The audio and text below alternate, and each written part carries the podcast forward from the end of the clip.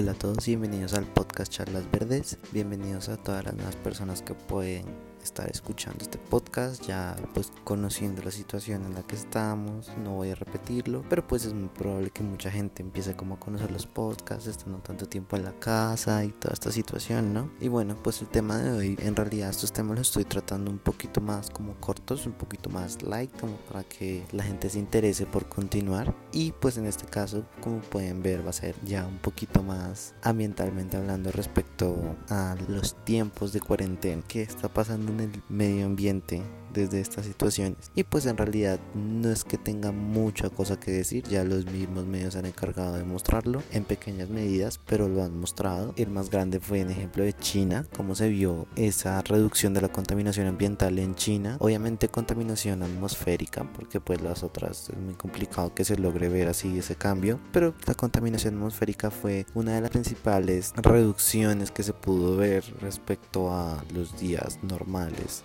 en el país. Ahorita también está saliendo en las que se logra ver cómo los canales de Venecia se han vuelto como transparentes se podría decir prácticamente. No puedo decir que limpios porque pues una cosa es la cantidad de turbidez turbidez es como qué tan transparente se ve el agua qué tan turbia está y otra qué tan limpia en realidad está no pero eso es un determinante muy grande en el hecho de que el agua esté limpia o no. O sea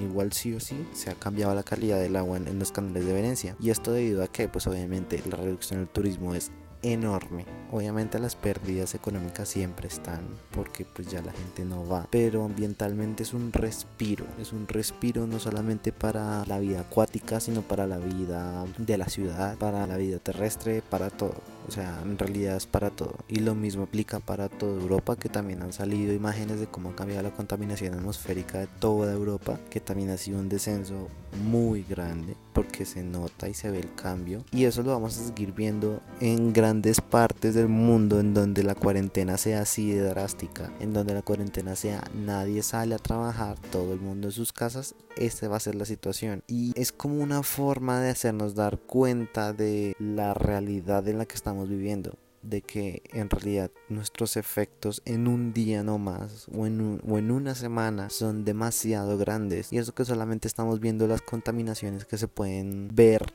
a simple vista. No estamos viendo, digamos, también la reducción de plásticos que se están consumiendo, porque en gran medida se reducen debido a que pues ya uno no está por allá en el centro comercial, que, el café, que no sé qué, que toda esta situación. E igual la reducción de la producción de las empresas. O sea, hay muchas fábricas que también han tenido que bajar su producción debido a la presencia del virus y por protección de los empleados. Y esto siempre se ve y se va a seguir viendo. Y es una noticia muy curiosa porque nos demuestra que a pesar de todo lo que nosotros contaminamos diariamente, la naturaleza tiene sus mecanismos de, recuperación que si bien no son los adecuados y evidentemente no estoy diciendo que por dejar de contaminar una semana la naturaleza vuelva a estar normal en, en dos,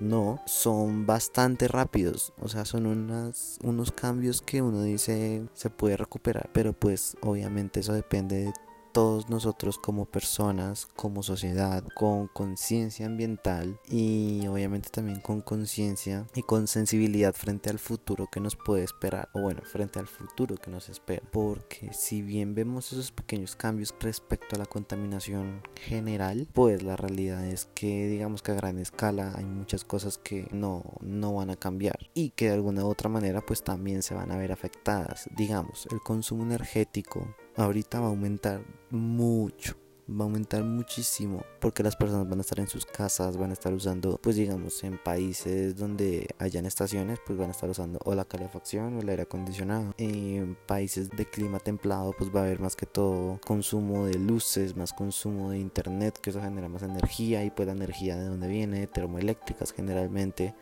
Y toda esta situación va variando y va necesitando más y más y más energía.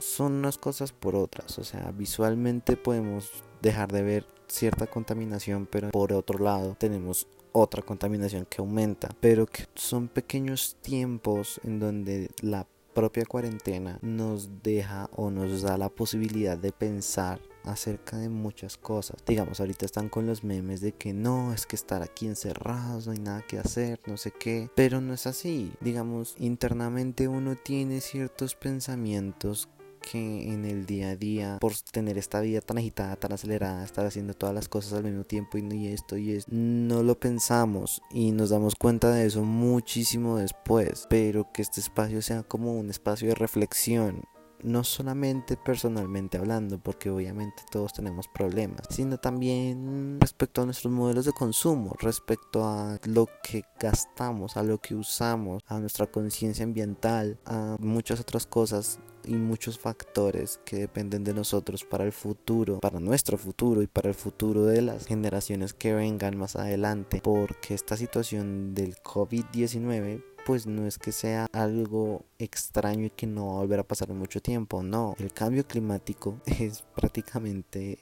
el, factor más grande que está afectando a todo. El cambio climático está cambiando los ecosistemas, el cambio climático está generando que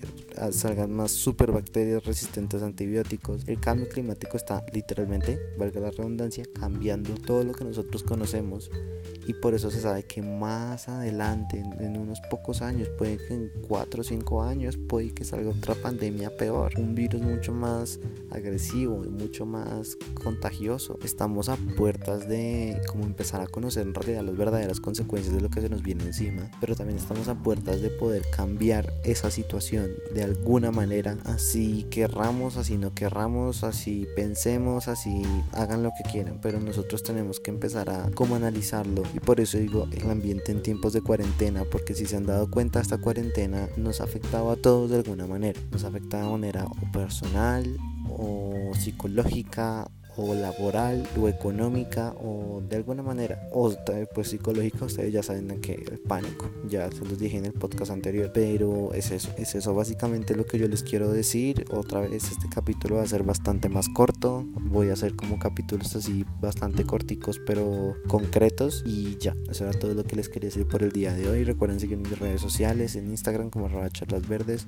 en Twitter como Felipe Raya Piso Puerto 6 y en Facebook en mi página como charlas verdes o Felipe Puerto. Y ya nos veremos en otro nuevo episodio. Chao.